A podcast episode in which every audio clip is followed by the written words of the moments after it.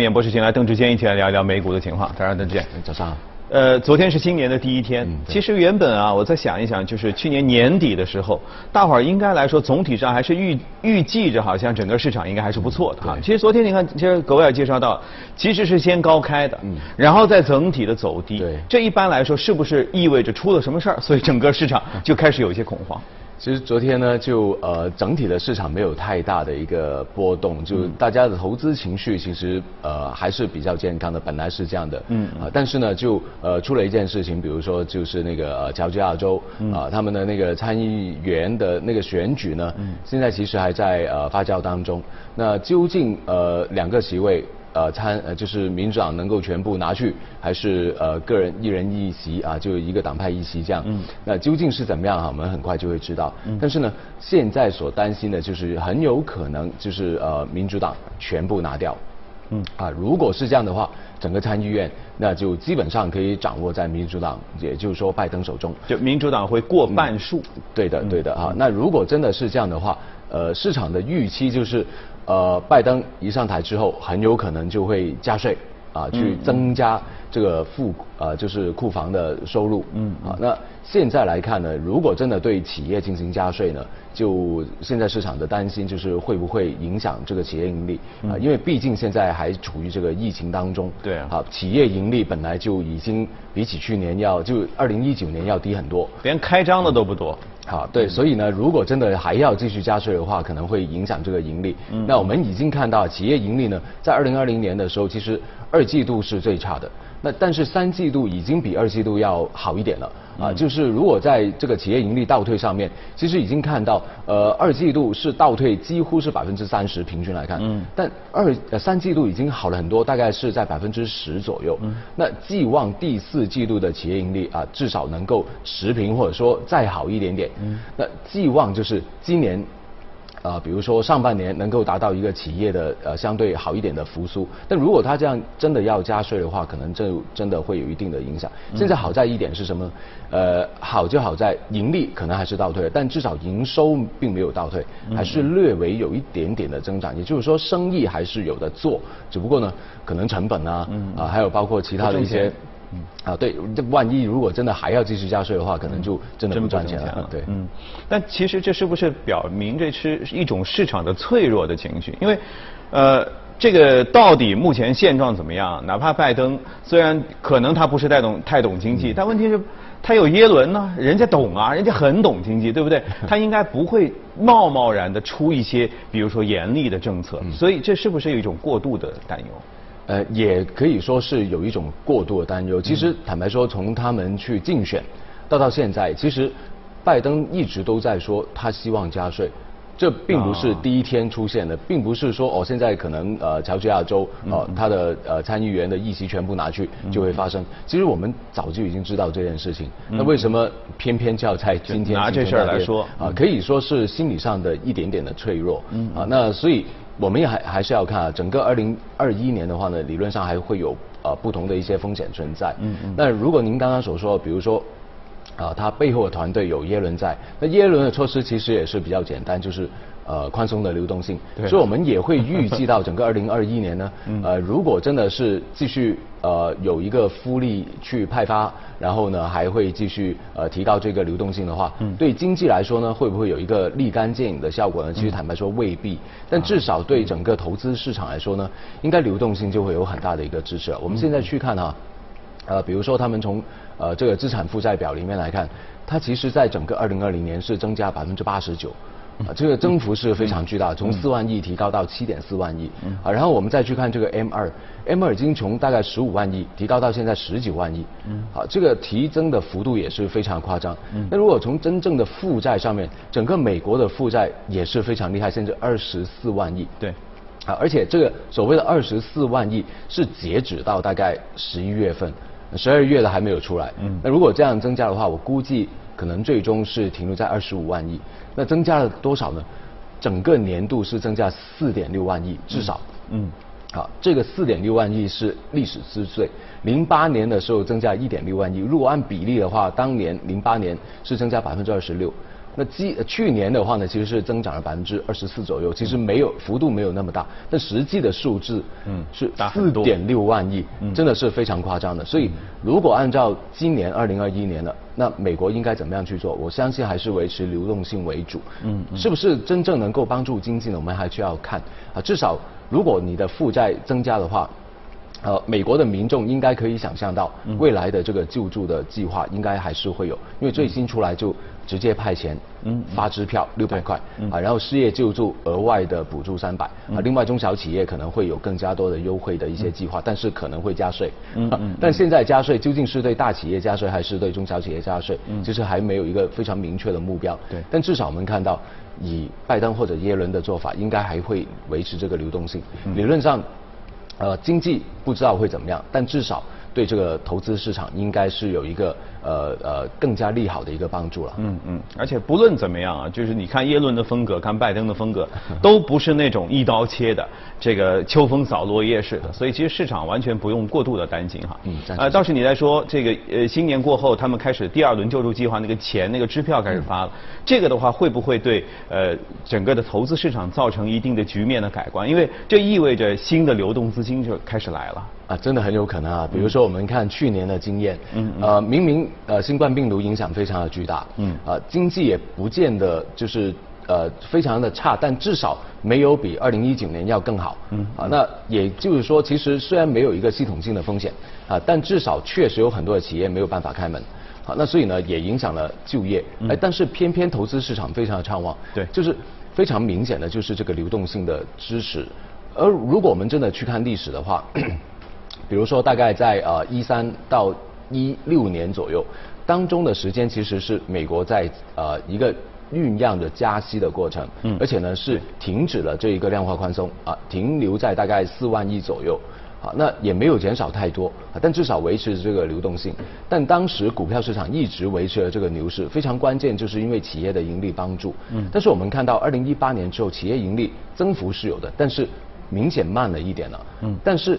还是维持着牛市，啊，非常关键就是他们开始在二零一九年开始减息，啊，提高这个流动性的支持，那也是维持了这个牛市。所以呢，就算没有企业盈利的帮助，有流动性，理论上还是可以维持的。那是的，回到二零二零年的话，其实很明显就是这个原因，企业盈利大幅度的倒退。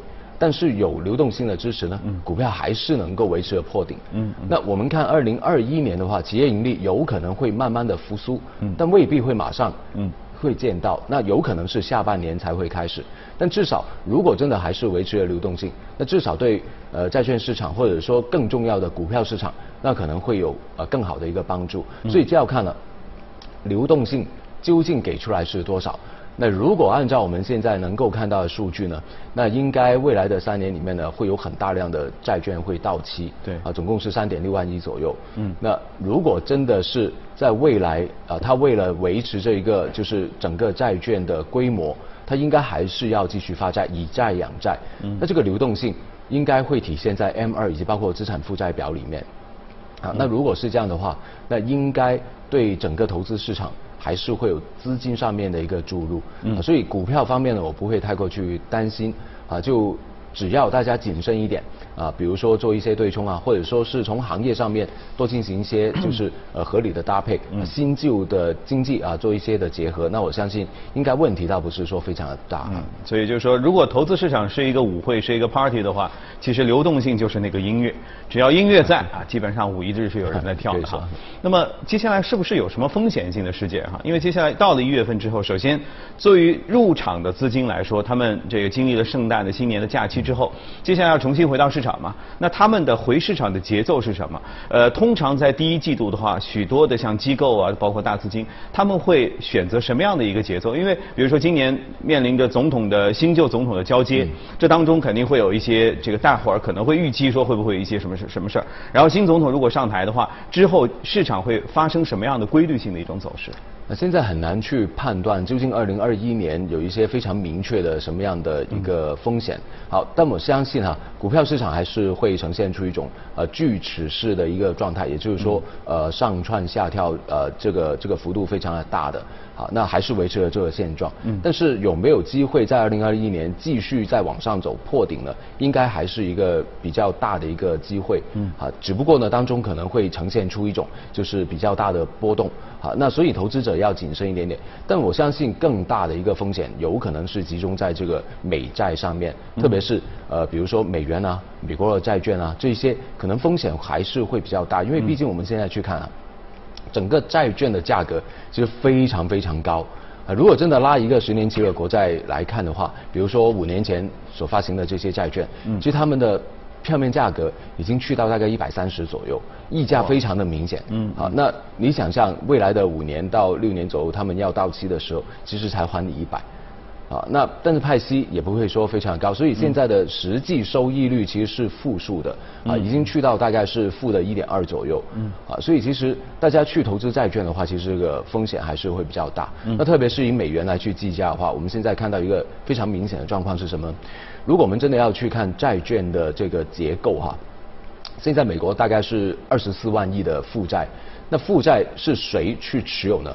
美联储自己大概是持有四点四万亿左右，嗯，占比大概呃只有大概是不不超过百分之二十，嗯，呃那接近百分之三十呢是有其他的央行去持有的，嗯，但最多是什么？是机构，比如说一些基金呢，比如说是一些高端的私人客户啊，嗯，好，那这些他们去持有，就全球的客户，全球的，啊，那所以呢，呃当然以美国的投资者为主哈，嗯嗯，但如果说在未来维持了一个低息的状态，在债券的收益率上面并没有一个很好的体现的话，那这些投资者就会开始慢慢的逐利，就去寻找更加高收益率的一些资产，比如说股票，比如说呃新兴亚洲啊，或者是说新兴市场里面的其他的一些高收益一点的债券，那比如说房地产投资信托这一类的，啊，那如果真的是这样，那这一批的债券。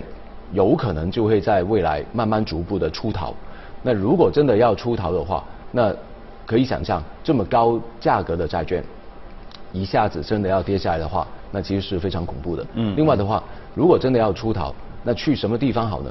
如果真的停留在美国的股票市场里面，对美元的影响倒不是说非常的大。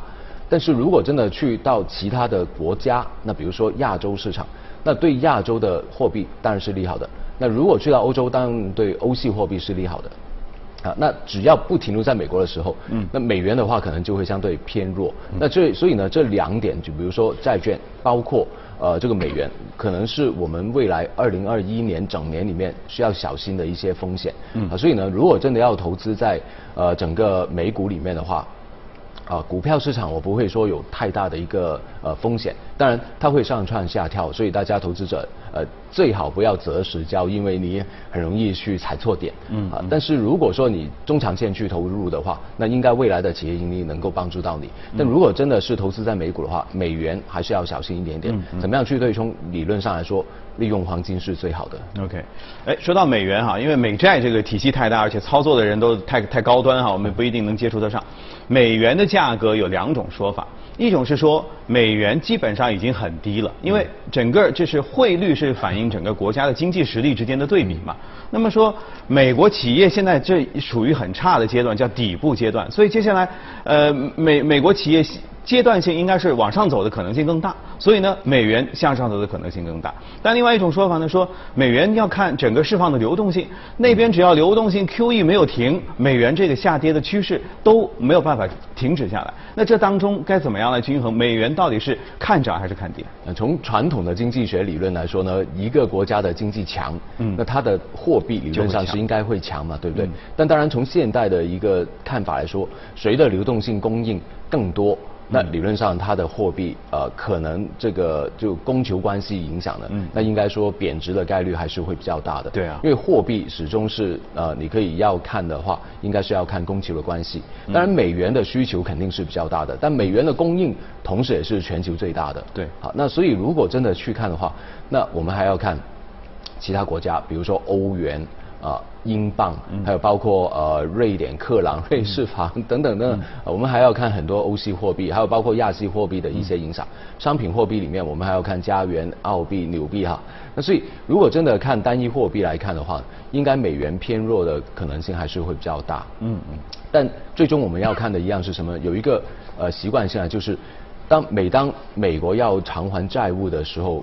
呃，他们的美元就会相对比较偏弱。我们刚刚有讲过，美元会在未来的三年里面集中要偿还很大量的一个债券，啊，大概二点多万亿到三万亿左右。嗯，啊，那在未来的十年里面呢，啊，就是说占了百分之六十多，会集中在未来的二零二一到二零二三年之间。那如果是这么庞大的一个债券，他们要偿还的话，当然第一个动作就是以债养债。嗯，那债券的一个。供应会越来越多的时候，也就变相着你美元的供应同步也会提升的，因为你的资产负债表肯定会拉升。对，好，那所以如果这样去看的话，美元的这一个供应量如此的巨大，但环球的市场。可能在贸易上面并没有一个非常明显的提高，你的需求可能就停留在那个位置的时候，可能就会呈现出一种所谓的供不应求。那这样的话对美元其实是非常不利的啊。所以为什么很多人都会说，就是呃每每一年当美国如果真的集中要偿还债务的时候，美元都相会相对应会偏弱一点点。其实我们倒回去看，基本上。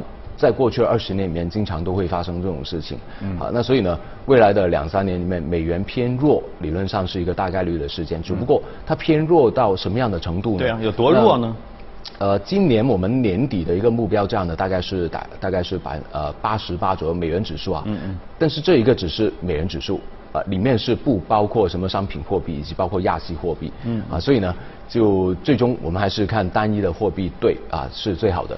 那如果按照现在来说呢，相对比较对美元强势的哈，在整个二零二一年的一个预测呢，应该第一可能比如说是英镑啊，啊，还有包括这个欧元也是不错的。那另外的话呢，就是这个呃澳币啊，其实也是可以看高一线。那亚系货币里面的话呢，呃，新元啊，啊这些也是可以去考虑的。